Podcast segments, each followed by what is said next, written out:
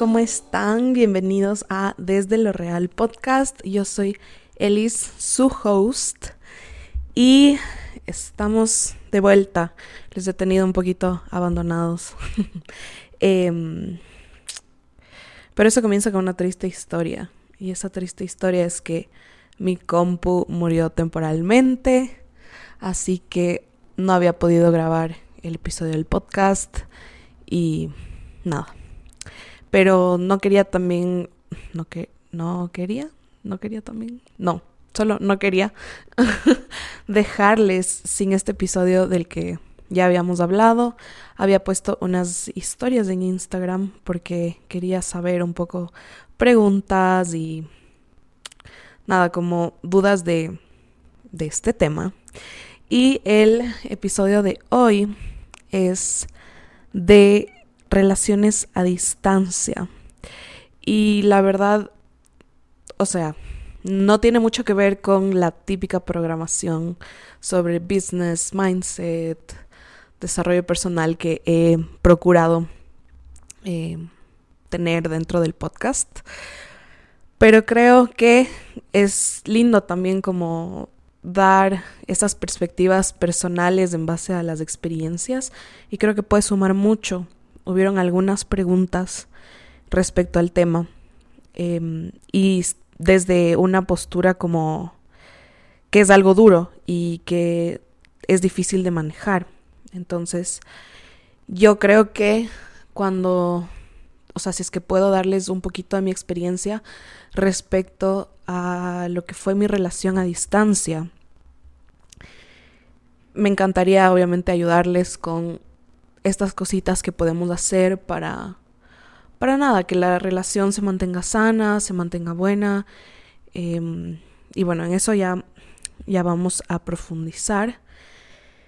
Eh, creo que me voy a ir directo, directo al grano. Em, pero bueno, mi relación a distancia empezó en un dating app. Después de un viaje que tuve y la verdad, cuando empezamos a salir con quien ahora es mi esposo y el papá de mi hija, eh, cuando empezamos a salir no pensábamos que las cosas iban a llegar tan lejos, pensábamos que era algo como, ah, sí, yo estaba de viaje em, en Estados Unidos y fue como, sí, salgamos un par de veces y todo bien. Después, como yo me regresaba a Ecuador, él se quedaba ahí, quizás nos volveríamos a ver en algún momento de nuestra vida, pero probablemente eh, no en un momento muy cercano. O sea, era como, ah, bueno, si volvemos a coincidir en este, en este plano, chévere, y, y si no, pues ya nada, así como pasamos chévere, fue como... Es, ese fue el plan inicial de cuando empezamos a salir. Un mes y medio después, las cosas como que fueron cambiando porque hubieron como emociones más involucradas. Eh, él hizo como todos los esfuerzos para verme todos los días que, de los que yo estaba de viaje. Y aunque sea, nos veíamos unas dos horas, salíamos a comer y, como que invertíamos ese tiempo en, en conocernos. Porque además nuestro mindset era como, es ahora o nunca así. Entonces, eh, nada, pues pasamos lindo como un mes y medio y después yo ya me regresé a Ecuador, él se quedó allá y de hecho ambos empezamos como que a seguir con nuestra vida, o sea, porque ese era el plan inicial. Cada uno eh, fue como en otros dates y como... No, no teníamos como un acuerdo de compromiso establecido porque obviamente sabíamos que no, o sea, más bien no sabíamos, pensábamos que no iba a ir más allá de solamente como habernos conocido y, y haber pasado bien.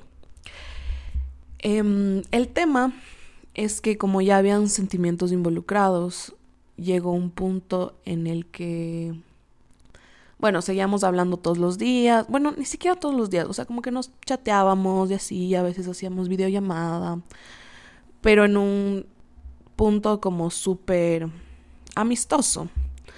Y él incluso me había dicho como que sí, lo, lo mejor es que nos mantengamos como amigos. Y yo dije, sí, obvio. o sea, como, ¿qué más podemos hacer? Y mm, él me dijo, ah, pero ¿cuándo vas a venir? O sea, como tienes pensado venir, eh, quieres venir.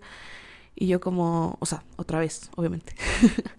y yo como, mm, no me voy a gastar un pasaje de avión solo por un amigo.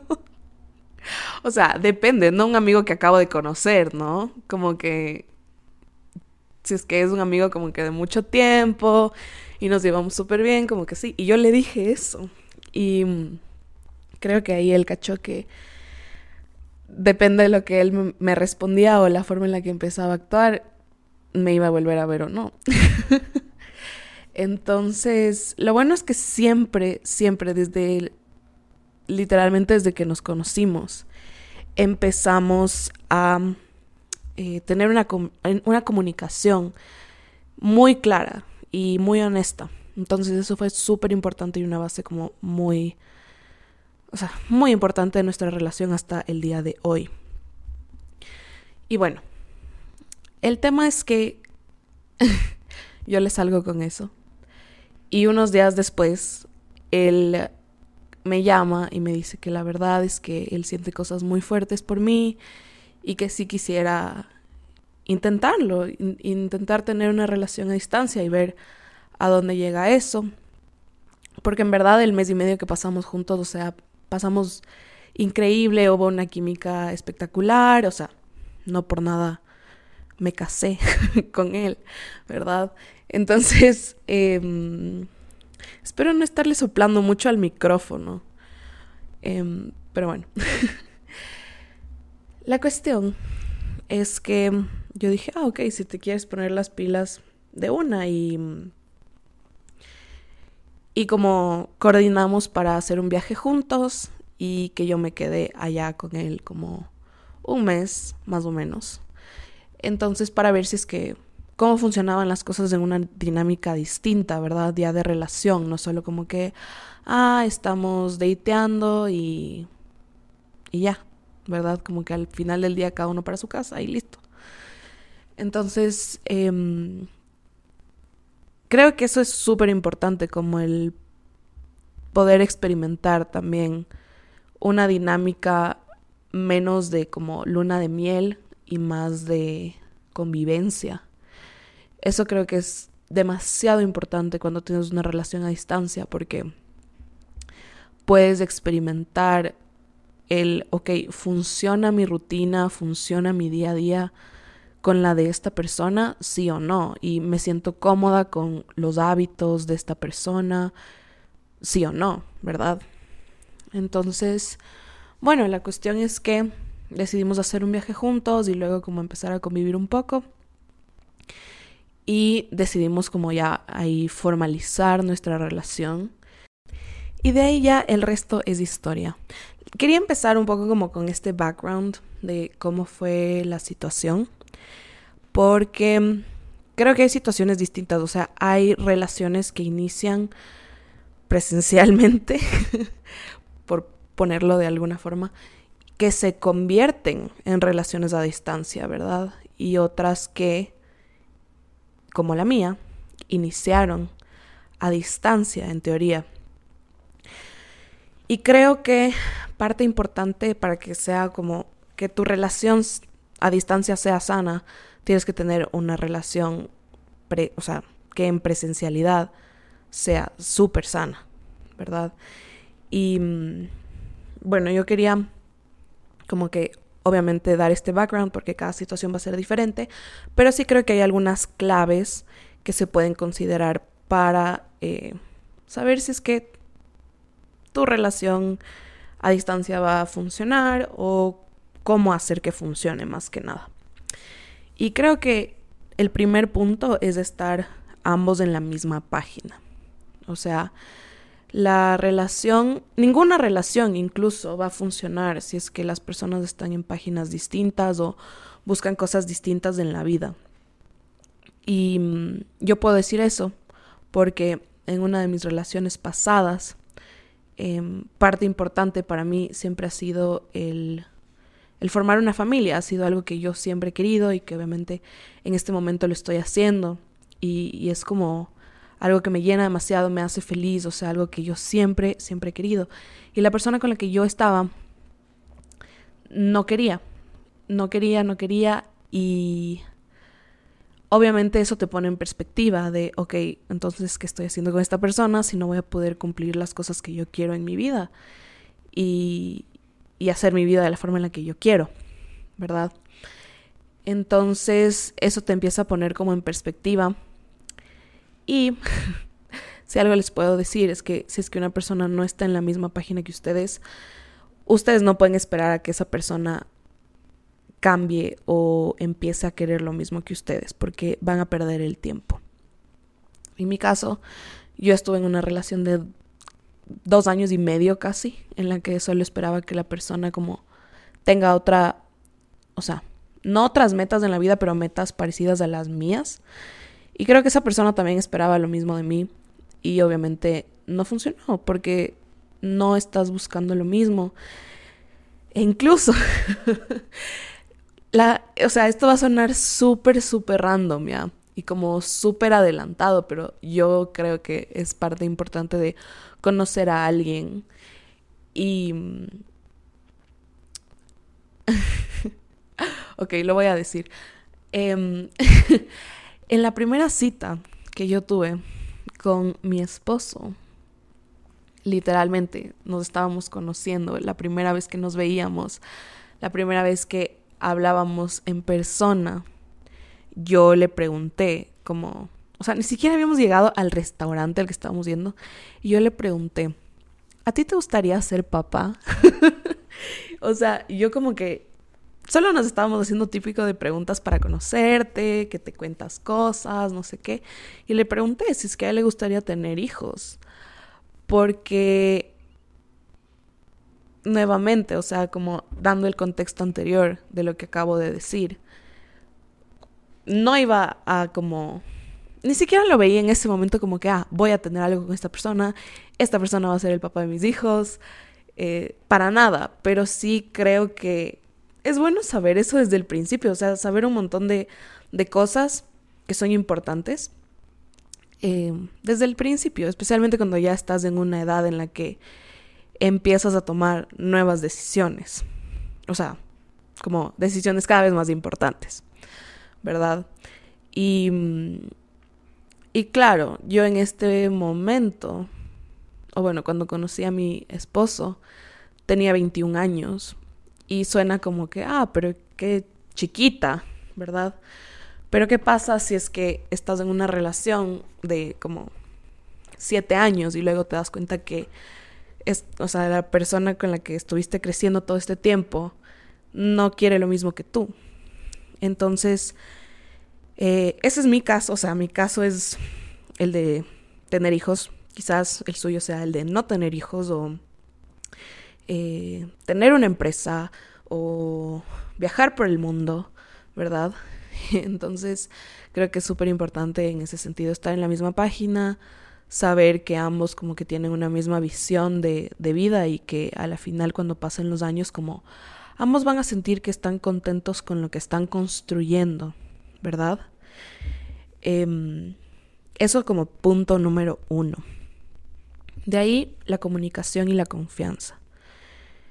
Creo que una gran, gran ventaja de el yo haber iniciado mi relación como la inicié es que no teníamos tiempo como para pretender nada, ¿verdad? O sea, era como teníamos los días contados juntos ¿Y para qué te vas a hacer como que el rico o la difícil o no sé, como ser alguien que no eres? Porque a veces yo me doy cuenta, o sea, cuando empiezas a salir con alguien a largo como plazo, también empiezas a actuar de cierta forma como para gustarle a esa persona. Y, y por eso muchas veces las relaciones terminan cambiando o no, como no terminan encajando al final porque yo puedo decir que me pasó a mí. Yo después de una relación me di cuenta que yo ya no era la persona, yo ya no era yo. Yo era como una versión de lo que la otra persona quería que yo fuera.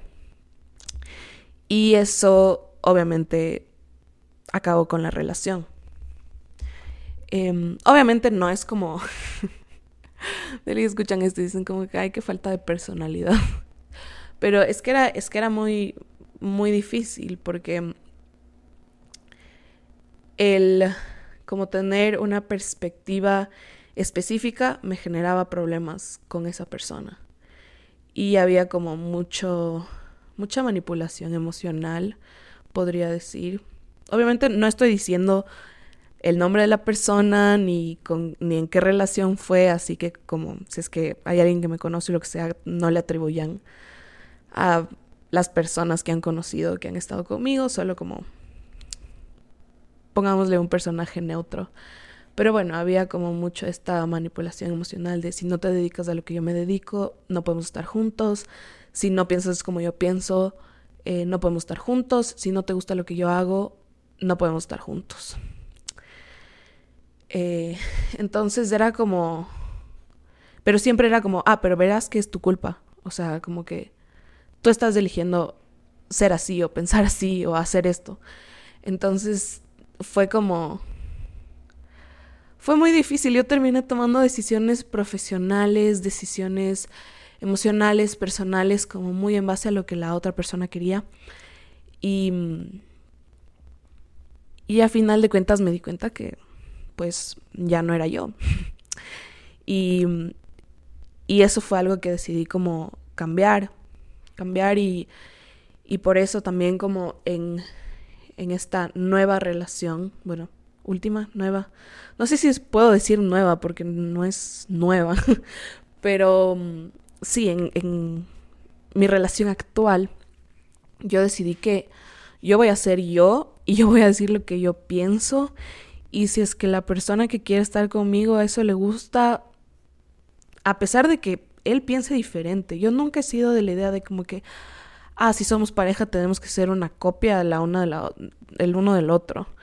Como nada que ver, o sea, creo que las personas se complementan de, de maneras muy interesantes hay muchísimos intereses que yo no los, no los tenía, que obviamente llegaron a mí por mi esposo y porque podemos compartir esas cosas juntos y él me empieza a explicar y a contar y yo siento que aprendo más y que crezco y también hay cosas que, eh, o sea, pasa esto en, en viceversa, ¿verdad? ¿Viceversa? no sé, estoy como dos semanas sin haber agarrado, o dos o tres semanas sin haber agarrado este micrófono. Ya siento que se me van un poco las palabras. Pero mm, sí, o sea, yo decidí que no hay como tiempo que perder siendo alguien que no soy. Entonces, creo que eso va mucho también de la transparencia, la comunicación y la confianza. Y parte de la transparencia es decir lo que piensas, decir cómo te sientes, si algo no te gusta, decirlo. Y más, más importante, si algo te gusta, también decirlo. Yo procuro, y, creo que eso es algo mega importante en las relaciones a distancia y en las relaciones en general, el decirle a la otra persona cuando te sientes bien con ellos. Eh, yo todo el tiempo trato de recordarle a mi esposo que me siento orgullosa de él que estoy, que me siento afortunada de estar con él y que agradezco todos los esfuerzos que él hace por mí y él obviamente hace exactamente lo mismo. Em, porque obviamente los dos, para tener una relación a distancia y para ir tomando las decisiones de vida que hemos empezado a tomar juntos, hemos cada uno tenido que ir haciendo sus pequeños sacrificios que a la final van para un para una meta en común, ¿verdad? Pero tratamos de ser lo más empáticos y recordarle a la persona que estás viendo eso. O sea, porque a veces como entramos en una rutina de relación y, y lo máximo que le dices a la otra persona es que le amas y, o que le extrañas y listo, ¿verdad? Pero siento que hay cosas como importantes de decir como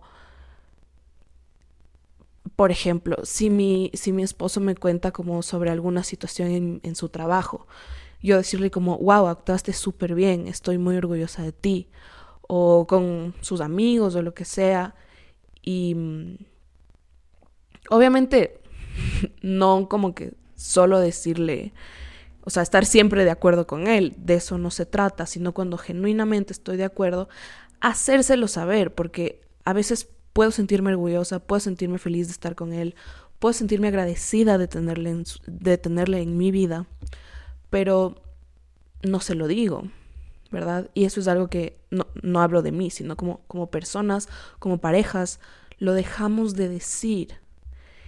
Y mm, creo que eso es muy, muy importante porque eso le, le recuerda a la persona como primero le hace sentir bien, o sea, porque se, se siente valorado, se siente aceptado.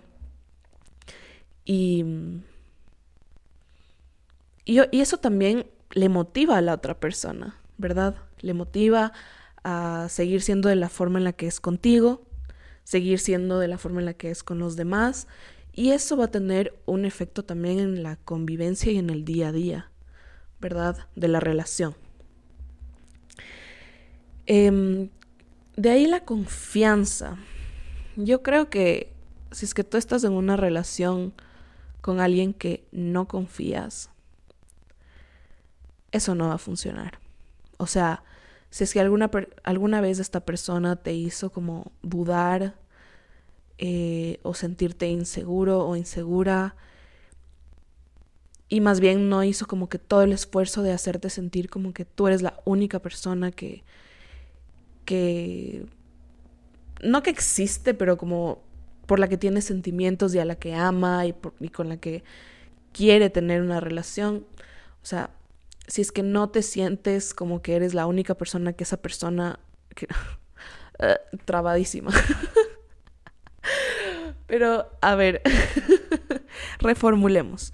O sea, si tú no confías en la otra persona, o si esa persona no confía en ti, no hay forma de que esa relación funcione. Y esa confianza se debe construir desde el día uno, porque yo me doy cuenta que a veces, o sea, empieza con pequeñas mentiras o con cositas de que, ah, me dijiste esto, pero luego me, me enteré que no es cierto, ¿verdad? Y a veces pasa como mucho tiempo después, pero ahí ya se quiebra la confianza. O sea, yo qué sé, de que cuando empezaron a salir, eh, esta persona te hizo creer que solo salía contigo, pero total se estaba hablando con otra persona, saliendo con, con otra y viendo como por dónde le salía primero, ¿verdad? Eh, y te enteras siete meses después. Eh, esa, esa confianza como que se fragmenta, ¿verdad?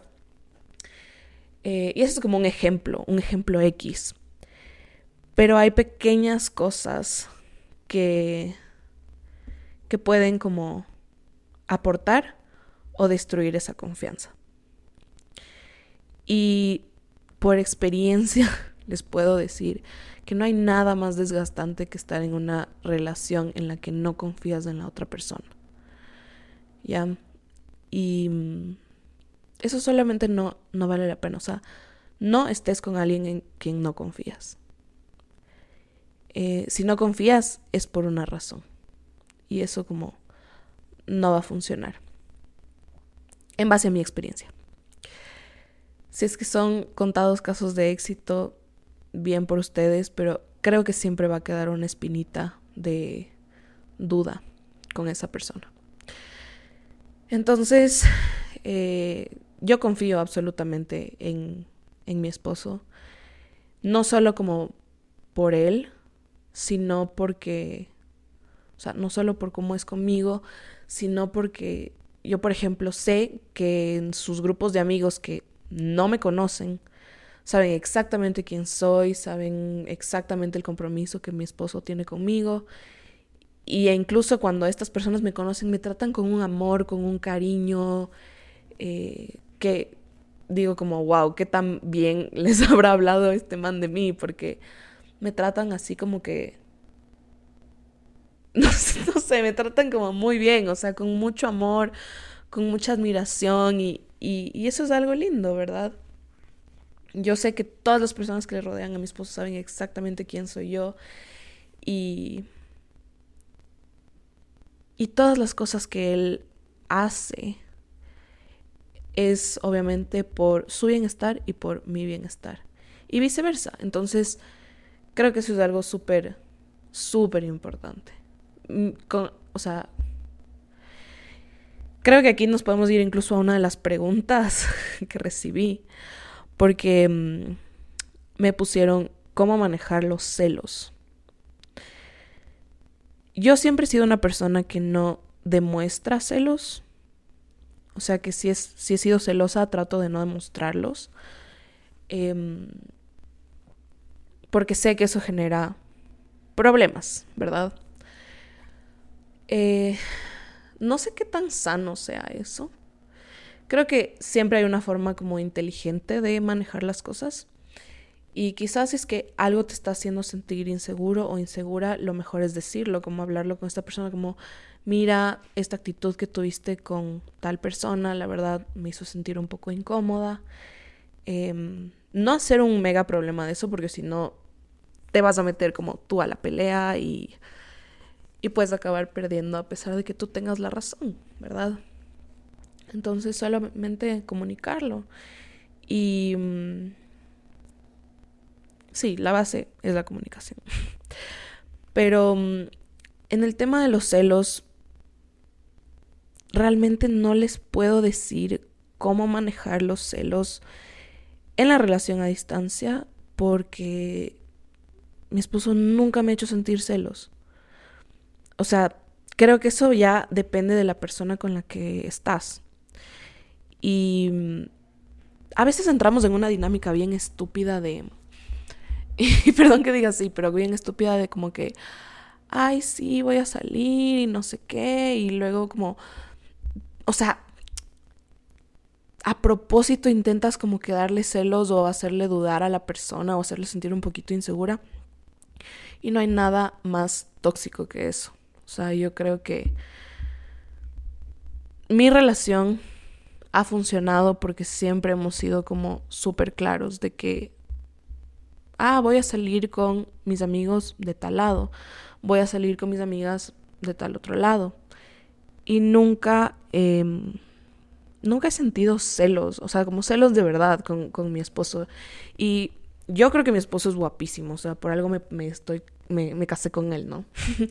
Pero... Mm, obviamente hay chicas que le coquetean al frente mío y mm, había esta chica de su trabajo que andaba como que súper gentil con él, o sea, pero así ya súper gentil con él, al frente mío y todo.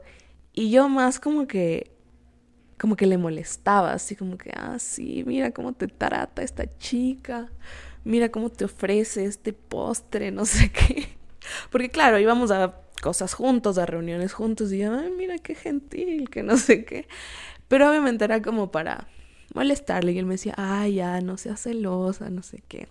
Pero siempre como que en un ambiente súper relajado, ¿verdad?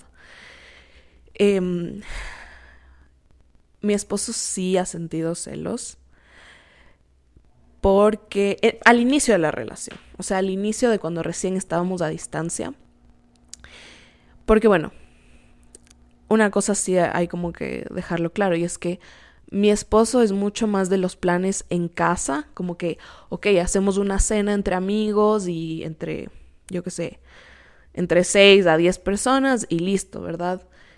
Yo he sido más de planes de salir de fiesta con mis amigas y bailar y, irme a discotecas, ¿verdad?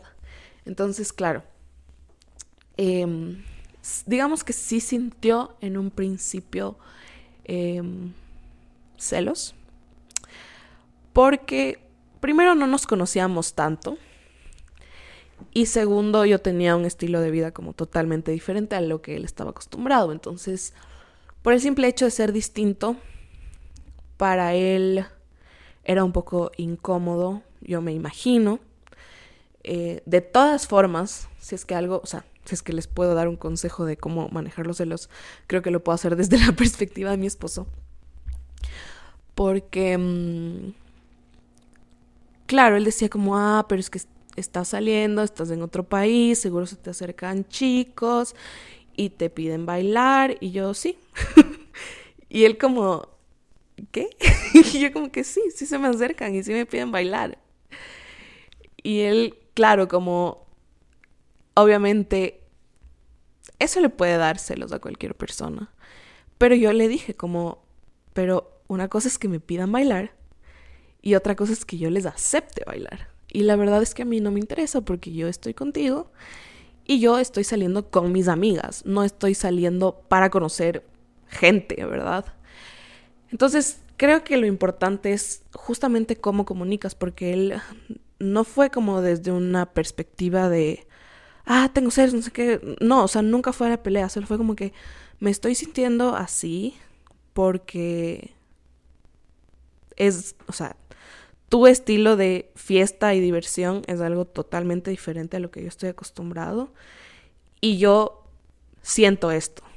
Entonces yo también le puedo decir como, ok, es válido lo que sientes, entiendo completamente lo que sientes, em, pero también te refuerzo el compromiso que yo tengo contigo, porque además no estaría en una relación a distancia con alguien a quien no le estoy tomando en serio, ¿verdad?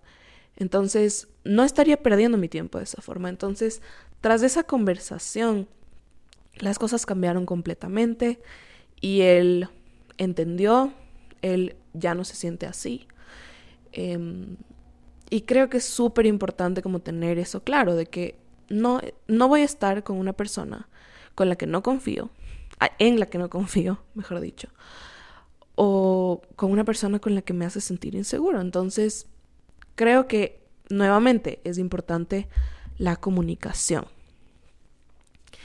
Em, y a ver, hay una cosa de los celos y es que los celos pueden ser, no quiero decir sanos, pero sí muy humanos o pueden llegar a una perspectiva de ser tóxica. Tóxica es cuando ya empiezas a como tener encuentros como de peleas muy fuertes por, por esta situación, ya sea porque tengas razón o no, pero mm, creo que creo que la forma la mejor forma de manejarlo es como desde la comunicación honesta y desde la tranquilidad, o sea, si tú te metes a pelear puedes que puede que tengas razón o no, ¿verdad?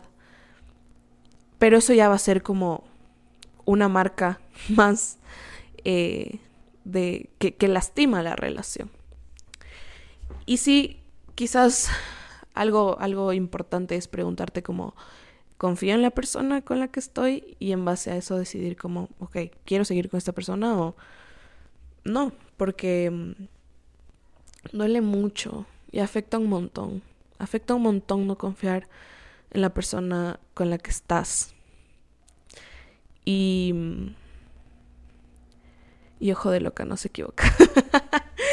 pero, pero sí, yo por experiencia les puedo decir, ojo de loca, no se equivoca. Eh, bueno, pasemos a la siguiente. Bueno, ya hablé un poquito de la convivencia, de los celos. Mm. Tengo, tengo así como algunos bullet points eh, anotados para que no se me olvide. A veces, cuando estamos en una relación, decimos cosas para lastimar al otro cuando estamos enojados o cuando estamos resentidos por a veces razón.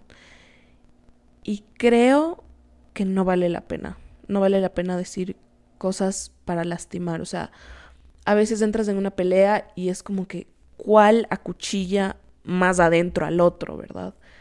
Eso lastima demasiado la relación. Y algo que yo siempre he reconocido en la relación con mi esposo es que los dos cedemos mucho, o sea, especialmente en las peleas. Y es algo como mutuo, no es, no es una cuestión de que solo él o solo yo. Ambos cedemos un montón. Y, y tratamos de entender cómo manejar la situación para ambos lados.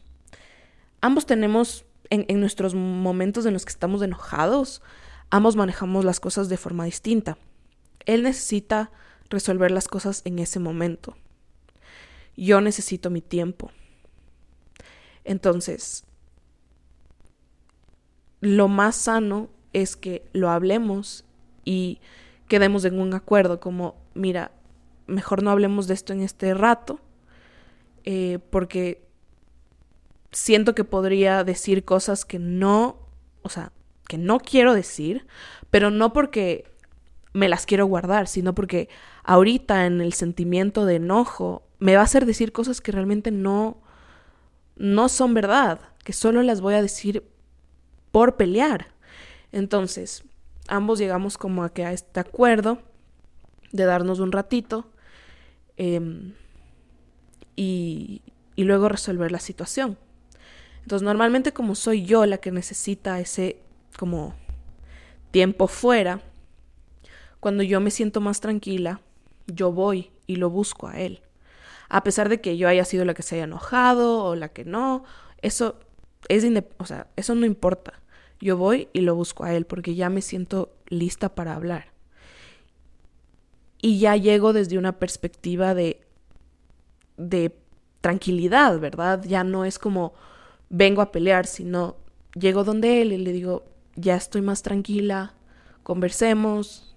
Eh, y en vez de como ir hacia lo malo, me gusta empezar yendo hacia lo bueno, porque yo no quiero que en ese tiempo fuera que yo necesitaba para calmarme, a él en cambio se le hayan como leudado las ideas y las emociones.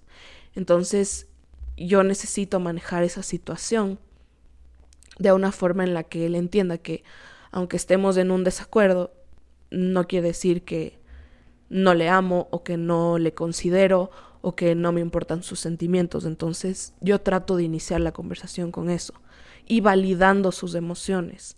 Entonces yo prefiero nombrar lo que, lo que les acabo de decir. O sea, mira, sé que estás molesto por tal, tal, tal y tal cosa y sé que te pudo haber hecho sentir triste el que yo haya dicho esto y te pido perdón. Entonces, eso nos deja a los dos como entrar en esta sintonía de, ok, te doy a ti el tiempo que necesitas, pero yo también respondo con la respuesta que él necesita para que él también pueda estar tranquilo y ambos podamos conversar y llegar a un acuerdo, pero siempre, siempre desde el amor. Em, y eso es algo que yo valoro demasiado, demasiado en mi relación. Y es que nos abrimos a escuchar, especialmente mi esposo, o sea, es impresionante como a veces él tiene como una idea que yo siento que es muy sesgada y le digo, pero mira, y puede ser una situación que no tenga nada que ver conmigo, sino una relación con de él, o sea, relación de él con alguien más, eh, familiares, amigos, etc. Yo le digo, pero mira, quizás como que estás viendo esto desde este punto negativo porque no ves como desde este otro plano, valora el esfuerzo de esta otra persona y él se abre muchísimo a escuchar y pone en práctica lo que dice, sí, tienes razón, quizás yo debería ceder un poco más en este aspecto y realmente lo hace, o sea, es impresionante como es una persona que se abre a escuchar. Y y eso es algo que valoro un montón porque él siempre valida lo que yo pienso. Entonces, em, puede incluso él no estar de acuerdo y decirme, no, sabes qué, realmente esto no, no siento que es el camino correcto o no quisiera manejar esta situación así, pero gracias por decirme lo que piensas. Entonces, no es como, o sea, es, siempre es un diálogo es un diálogo y, y eso es algo que yo admiro mucho en él, o sea, y algo que yo me he propuesto también aprender más de él o tomar más de él, el abrirme a escuchar las opiniones de los demás y realmente considerarlas y realmente tomarlas en cuenta. Em, y bueno, otro punto importante creo que es ya cuando, cuando las relaciones, eh, realmente en toda relación, no solamente en relación que empieza presencial y se va hacia y se transforma en una relación a distancia, sino también las relaciones comunes, em, es realmente preguntarte si en verdad amas a la persona con la que estás o si ya es solo parte de tu rutina o de tu costumbre. Entonces, ese es un patrón que yo he reconocido en relaciones pasadas y en relaciones de gente que me rodea, que como que ya te acostumbraste a esta relación y te empiezas a hacer como... Justo el otro día yo hablaba con mis amigas de esto. Em, ¿Qué día estamos? Sí, como hace dos días hablaba con mis amigas de esto. De a veces cuando estás en una relación muy larga, empiezas a pensar como, mm, si es que acabo esta relación, ¿cómo será mi relación siguiente? Y como que te da miedo el empezar algo desde cero o lo desconocido y es normal. Pasa con todo, ¿verdad? Pero, pero sí, hay, hay relaciones que ya no van para adelante, sino que se estancan porque ya no hay los sentimientos, ni el compromiso, ni el interés, sino que ya es como parte de lo, que, de, de lo cotidiano y, y, ya no... Ya no hay el, el sentimiento, que es importante, no lo es todo.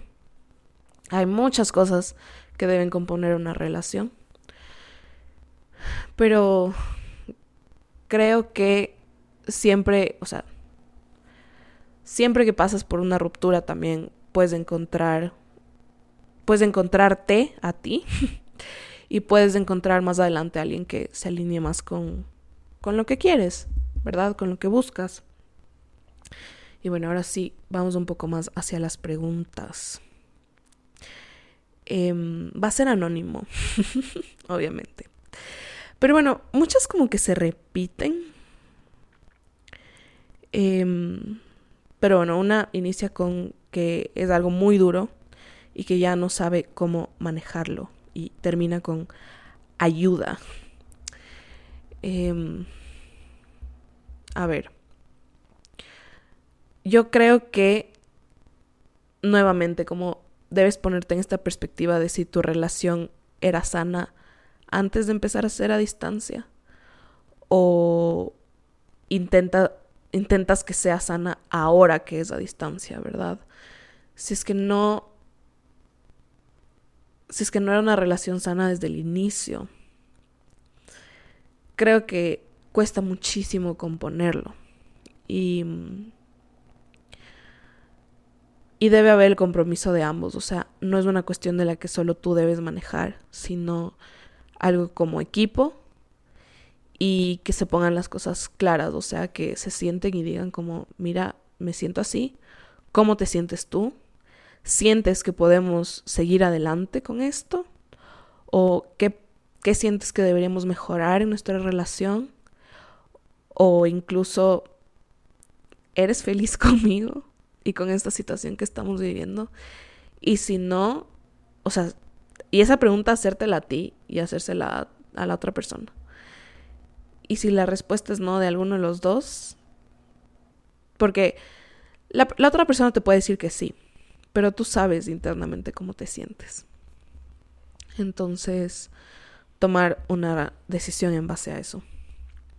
Y acá yo quería como complementar con algo que me dijo una amiga hace mucho tiempo. Eh, cuando estaba pasando como por mi última ruptura amorosa. De que no sabía si acabar con la relación o no y que ya estabas como en esta dinámica que no es para nada bonita y ya no, ya no disfrutas de la relación. Y mi amiga me dijo que el amor no es suficiente en una relación.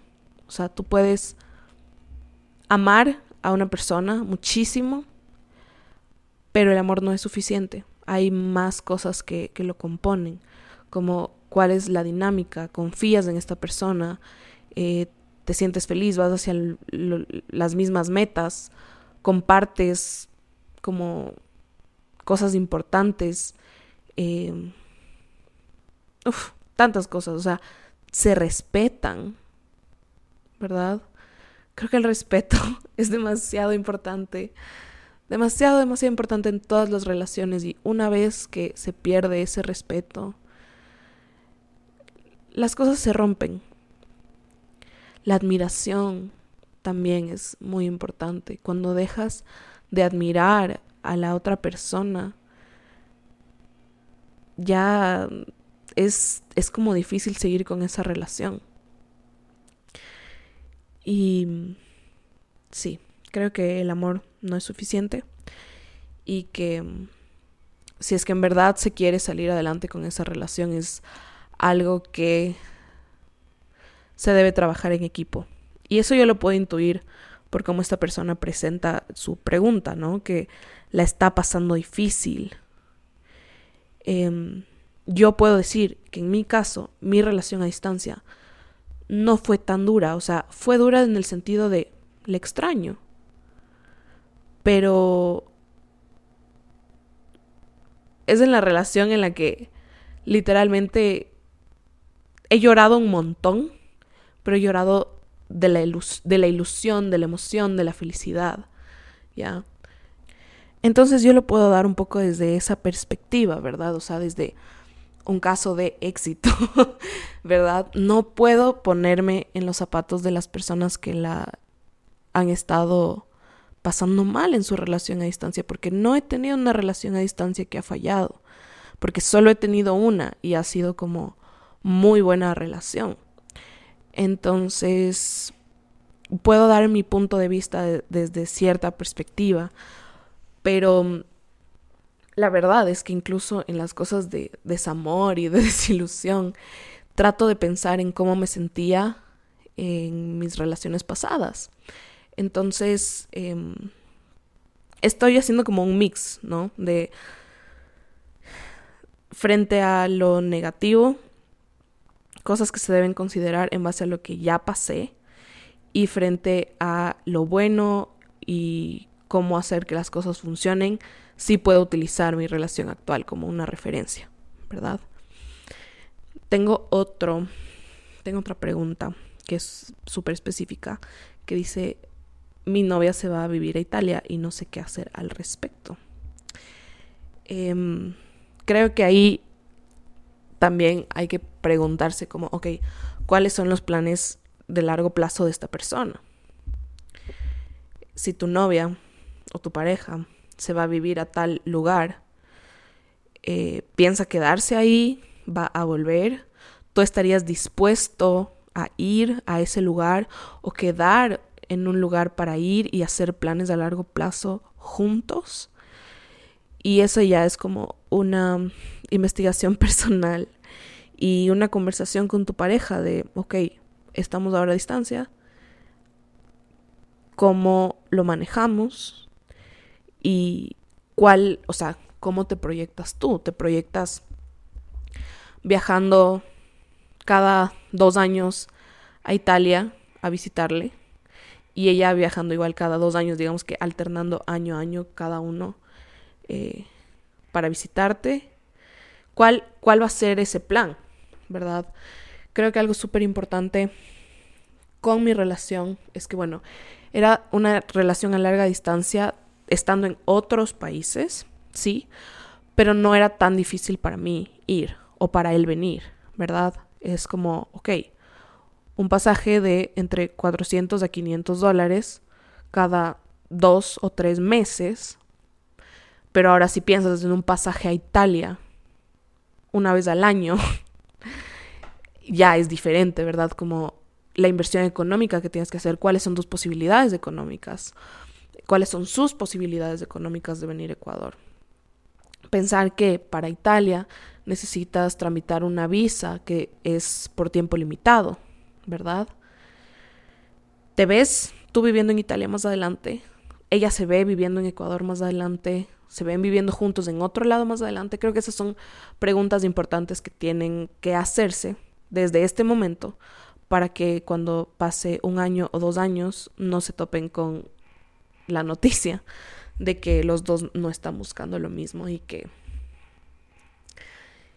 y que a la final las cosas se pueden ir deteriorando si es que las, o sea, si es que no buscan lo mismo. Eh, tengo otra pregunta que dice, ¿cómo hacen para no aburrirse en su relación a distancia? Creo que depende de la persona con la que estás y en lo que acuerdan, ¿verdad? Por ejemplo, em, ah, yo, he, yo he visto casos, realmente no hemos con mi esposo hecho como que dates, pero he visto casos de amigas que también les va muy bien en su relación a distancia, que quedan como en dates y cenan juntos, pero a través del teléfono, digamos, tienen una, comparten una cena eh, y cada uno como tiene su plato y conversan y comen. La verdad es que con mi esposo el plan ha sido más como, ah, veamos una peli así. Entonces vemos la peli juntos, eh, nos llamamos, o sea, creo que también la clave es que tu vida no no sea en base a tu relación a distancia. O sea, él es una persona súper trabajadora, yo soy una persona súper trabajadora, cada uno tiene su grupo de amigos, eh, y, y como que cada uno ha estado teniendo su vida en los periodos en los que hemos estado a larga distancia, ¿no? Como que cada uno ha hecho sus cosas y eso sí, como siempre buscamos un, un espacio para llamarnos, algo que no hemos hecho con mi esposo es estarnos texteando todo el día, sino más bien como cada uno estar en su día, estar presente, porque, bueno, me ha pasado en relaciones anteriores que mm, no son a distancia, sino que son presenciales, que te aburres porque como hablas todo el día por chat, digamos, eh,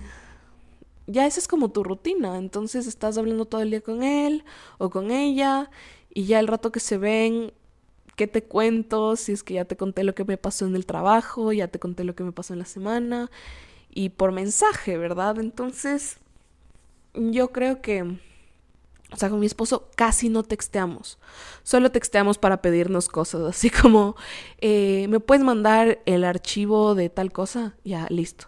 Em, así, o sea, o a veces como para decirnos buenos días, espero que te vaya bien hoy, eh, cómo te está yendo en el trabajo, y como cosas muy puntuales y muy sencillas. No tenemos conversaciones por mensajes. O sea, si ustedes ven como nuestro, nuestros mensajes, casi que no hablamos por mensaje, como en comparación a otras parejas u otras experiencias, ¿verdad? Sino que nos llamamos, o sea, hacemos videollamada un ratito al día, o sea, no un ratito. A veces puede ser un ratito de que si es que él estuvo ocupado o si es que salió con los amigos o viceversa, solo nos llamamos un ratito para decir buenas noches y, y listo, y no pasa nada y como nadie se enoja, nadie siente como que, ay, no me estás poniendo atención porque es importante para la relación que cada uno tenga su rutina y cada uno tenga su día a día, porque si no ahí sí sería aburrido, como estar hablando todo el tiempo y después llamarse y después no salir con tus amigos por quedarte hablando con esa persona, eh, porque es el único rato que tiene libre en el día, digamos.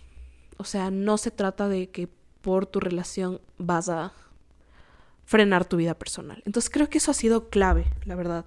Yo nunca me he aburrido en mi relación a distancia. Eh, y quiero pensar que mi esposo tampoco. Pero es por, es por eso.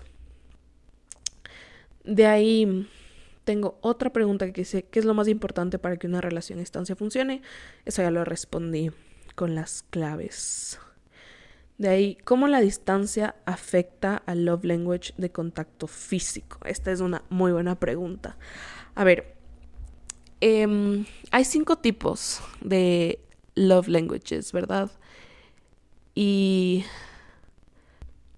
Y a ver, aquí las personas no tenemos un solo lenguaje del amor, ¿ya?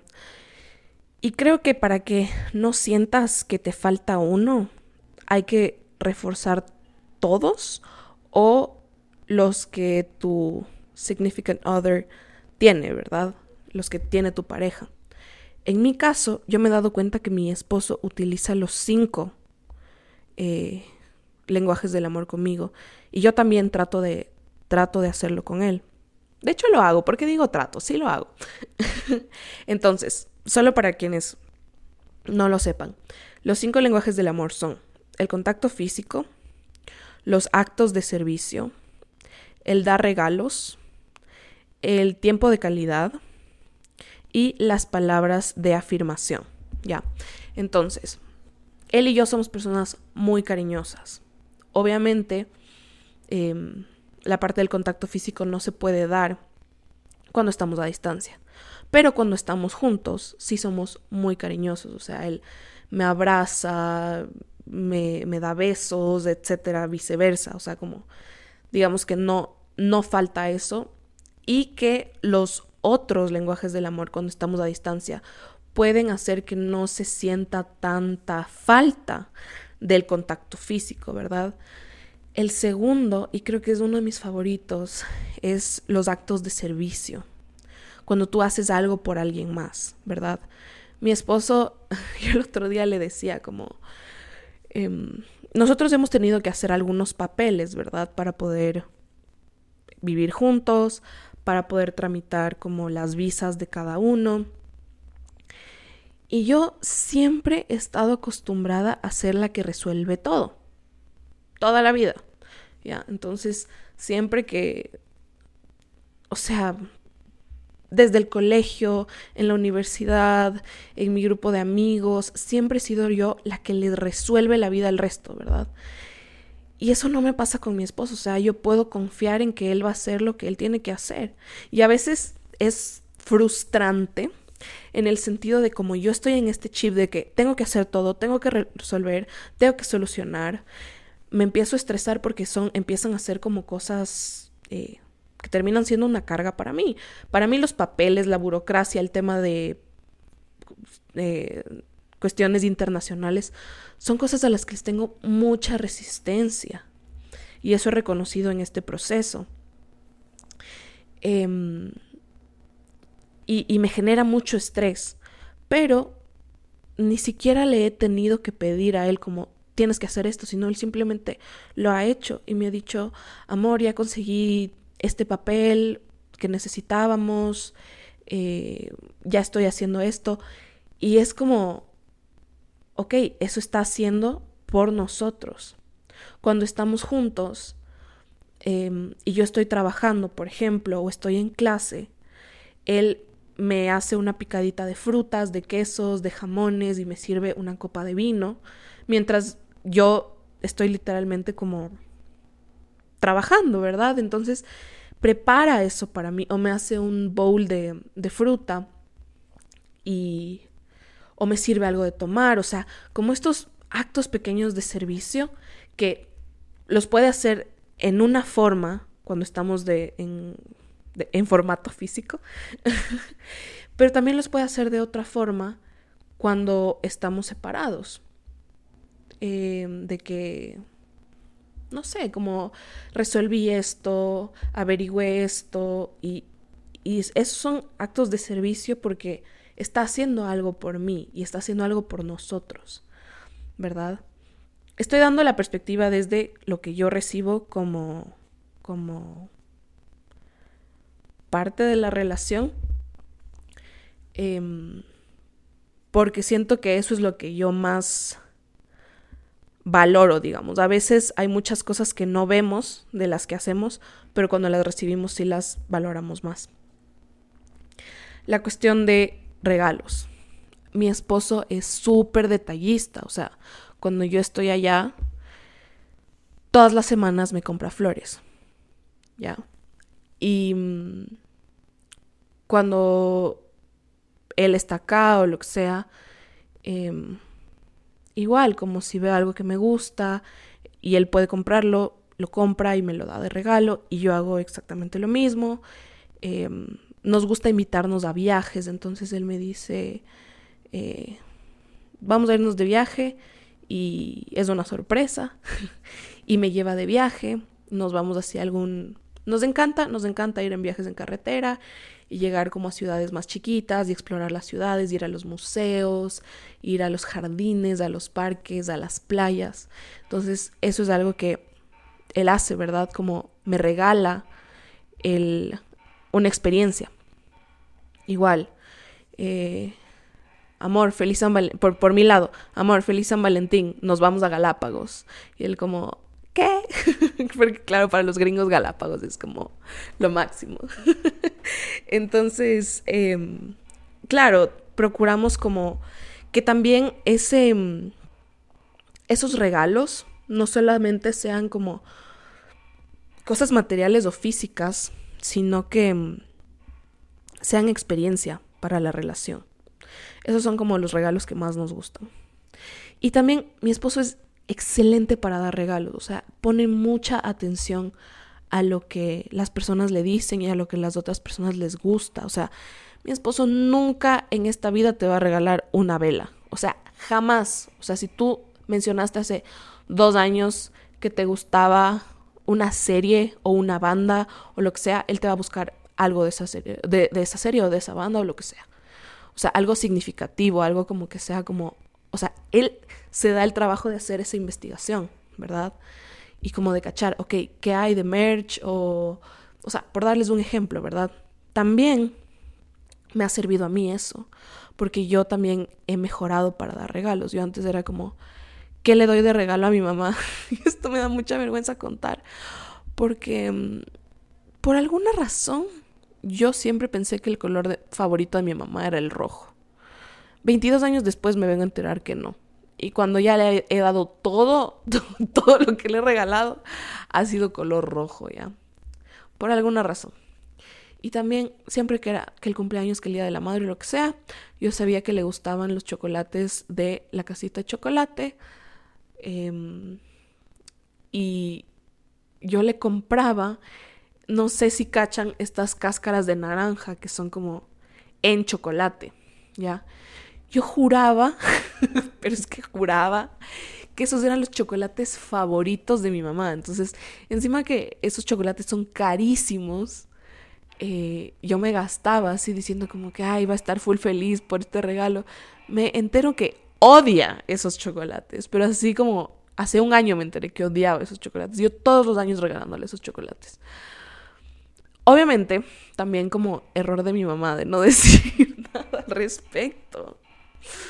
Pero, o sea, como que yo iba así con mi go-to, ¿verdad? Como que, ay, hay que comprarle algo a mi mamá, ok, rojo. Hay que comprarle algo, mm, ok, esos chocolates. y, y realmente le he estado dando años y años y años de cosas a mi mamá, que son cosas que no le gustan, o que no son de su preferencia y he aprendido a dar mejores, mejores, mejores regalos desde que estoy con mi esposo. Entonces, ahora, por ejemplo, por el Día de la Madre, yo sé que a mi mamá le gusta eh, un cantante, ¿ya? Y vi que ese cantante iba a venir a Ecuador.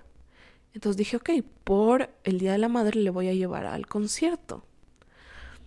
Y eso hice y mi mamá gozó, disfrutó y es el segundo concierto al que le invito, no de ese cantante, sino de varios cantantes, que y mi mamá me encanta porque ahora me dice, ¿cómo sabías que quería ir?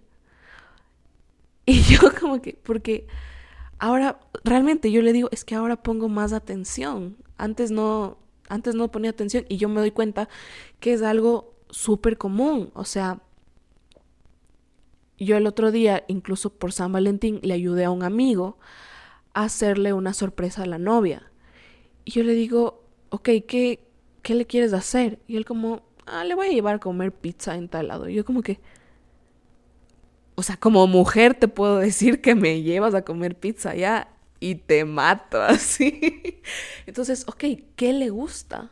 Y ahí es como que él recién empezó a pensar como, ok, le gusta esto y yo le ayudé como a ir formando ese plan juntos, ¿verdad? De ahí, tiempo juntos, que eso obviamente tampoco lo puedes tener, pero sí darte prioridad de que, ok, voy a separar este rato para conversar contigo. Y palabras de afirmación, lo que yo les decía de mm, recordarle a la persona lo que significa para ti, lo que vale para ti, lo que admiras.